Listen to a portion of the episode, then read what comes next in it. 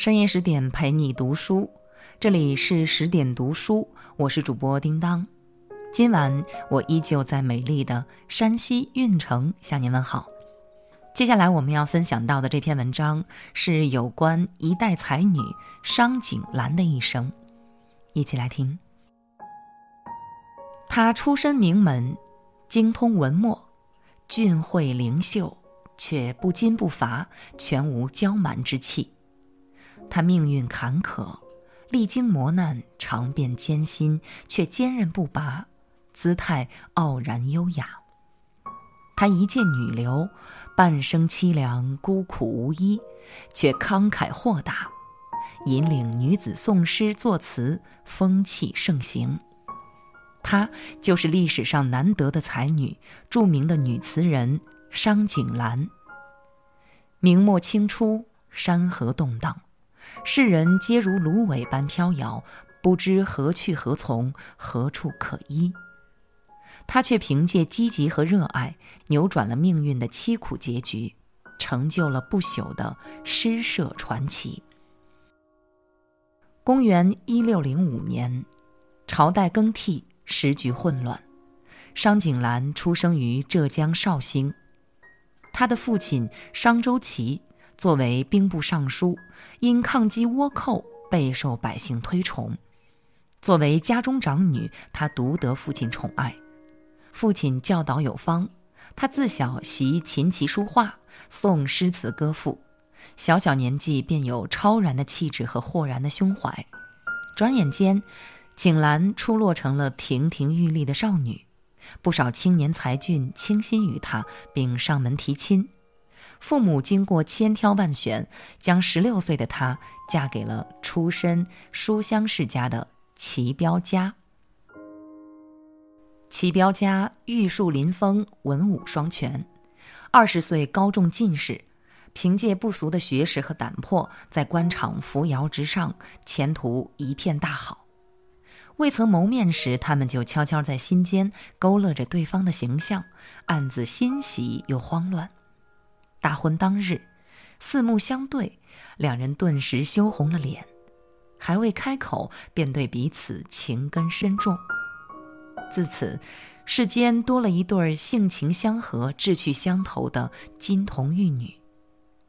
齐彪家对他用情至深，虽公务繁忙，依然会同他观灯赏月、试花弄草。庭院深处洋溢着他们的浓情蜜语。他为她修建玉山别墅，伴着如画山水，景兰素手抚琴，他便吟诗唱和。缠绵爱意随微风倒映在波光粼粼中。更难得的是，在纳妾之风盛行的明末，他屡次拒绝父母亲友为自己娶妾，只愿与他一生一世一双人，感情足够纯粹，心意足够真挚。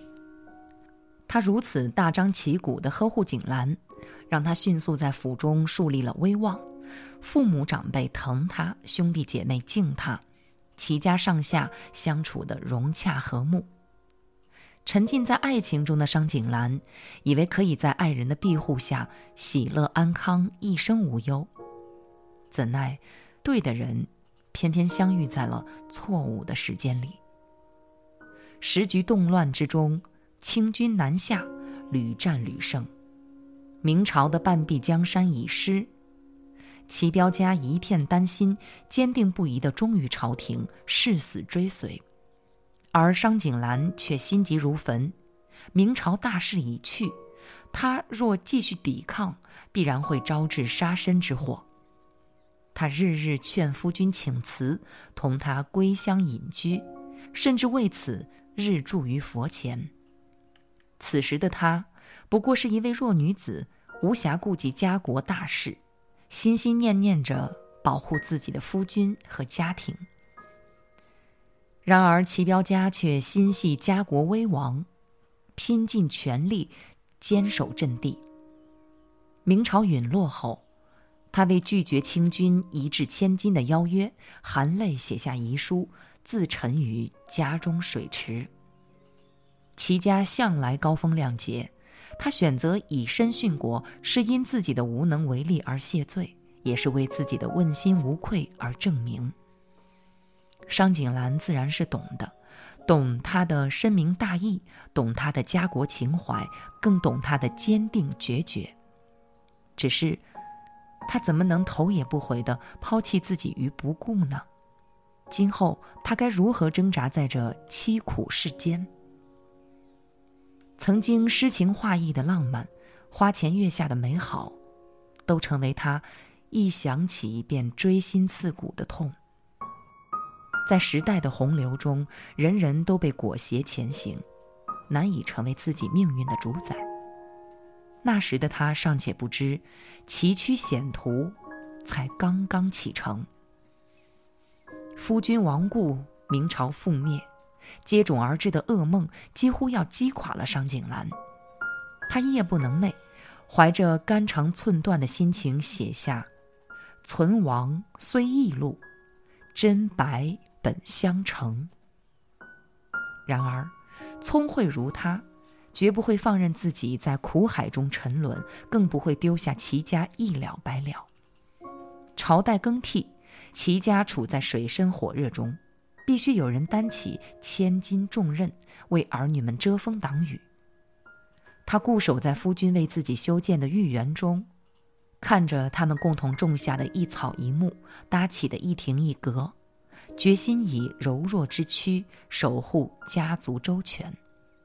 虽然万贯家财多被清军争去，日子比从前清苦了许多，商景兰却荣辱不惊，悉心将三个子女教导成才，看着他们成家立业。在他的言传身教下，子女们喜好学习，热爱诗词，个个才华卓绝，文采斐然。而且儿女体贴孝顺，儿媳淑贤有礼，一家人和和气气，从未有过争执和吵闹。世人对他钦佩不已，叹他有旷世诗才，善治家教子，又性情刚毅，堪称女子典范。对此，他一笑置之。他不在意旁人的溢美之词，只要不负夫君的深情与期盼，便别无他求。闲暇时分，他就独坐窗前，用笔墨泼洒心中的千愁万绪，日复一日，不移其志，且愈发坚固。无数个漫漫长夜中，他虽困于思念之情，却也因现世安稳、子女安康，对未来心怀希冀。然而，许是天妒红颜，命运又一次将他推入万劫不复的深渊。康熙六年，他最疼爱的小女儿德琼亡故，送葬途中，他泣不成声，几近崩溃。同年，次子班孙因涉及浙中通海案，被流放至宁古塔。他在家中苦等儿子三年，儿子却断绝了家庭关系，削发为僧，遁入空门。不久后，又先他而去。长子李孙因班孙之事四处奔走，找遍门路为其脱罪，却无疾而终。他郁气积心，患了一场大病，不治身亡。中年丧夫，晚年丧子，人生竟步步坎坷，悲剧至此。他与命运搏来的幸福再次轰然倒塌。哀莫过于心死，他已欲哭无泪。他在自己的《秦楼遗稿序》中叹息：“未亡人，不幸至此。原本渴望只得一人心，白首不分离，却因遭遇乱世，与夫君天人相隔。后又寄希望于膝下儿女，得享天伦之乐，却因种种变故，不得不白发人送黑发人。玉园比从前更加凄凉。”秋叶七零八落，一如他的心境。区区一句不幸，何以尽数？行到穷途末路时，活下去比死还需要勇气。他早已不是躲在他人的羽翼之下，寻求百般呵护的温室娇花。磨练愈多，他的心性也愈发坚韧。他要替故去的亲人们，看遍世间兴衰繁华，直到生命尽头，走下去，熬过去，定能迎来柳暗花明。此时的商景兰，如同一株傲然寒梅，在严冬中兀自盛放。他深知自己并非一无所有，诗词歌赋便是宣泄痛苦的出口。既然此生注定要孤身前行，他便坦然处之，不动声色地接纳所有失去。一个历尽悲欢离合的女子，内心自然不是荒芜之地。她妙笔生花，驱散着层层阴霾。她写四季轮回，春天万物生长的喜悦，夏季飞雨绵绵的多情，秋来大雁南飞的惆怅，冬至踏雪寻梅的寂寥。她写日夜更替，伴晨曦醒来，看檐头燕双飞，煮一壶温酒，听夜半虫鸣声。柳絮飞花，桃红李白，河流山川都是他笔下的题咏之物。不过，他最爱写的依然是悼亡夫君，哀叹流离。无处宣泄，无人倾诉，他以诗心看万物。用雅趣品生活，将所思所想化作诗词，也渐渐解开了自己的心结。就像某位作家所言：“聚散离合终有时，历来烟雨不由人。”一旦他接纳了现实，不沉湎于痛苦，内心便涌起一种超脱的力量。他自在看花开花落，从容度烟波流转。而他的佳作不仅被世人传颂，也深受家中女眷们的喜爱。他们三五成群的围坐窗外，艳羡地看他执笔研墨，几番跃跃欲试。景兰望着一众女眷，实在不忍磨灭她们的热情，埋没她们的才华，便大力倡导女性习文写诗。一时之间，府内文学活动兴盛。他把族中女眷聚在一起，成立了诗社。每逢春繁夏茂、秋盛冬实，齐家女眷盛装出行，或登山郊游，或共聚别院，谈笑风生，吟诗作对。这番空前盛况，齐立寺十二瑶台仙女会，行人驻足观望。嘉兴赋诗名数十年的黄元介也慕名造访。在诗社中，女性大胆展示才华，不吝付出努力，大家志同道合，并肩前行，找到了对生活的激情。民间纷纷效仿，开创了闺阁中聚会联吟的风气。看着自己一手搭建的舞台愈发热闹非凡，景兰深获慰藉，同时她的文学创作也达到了巅峰。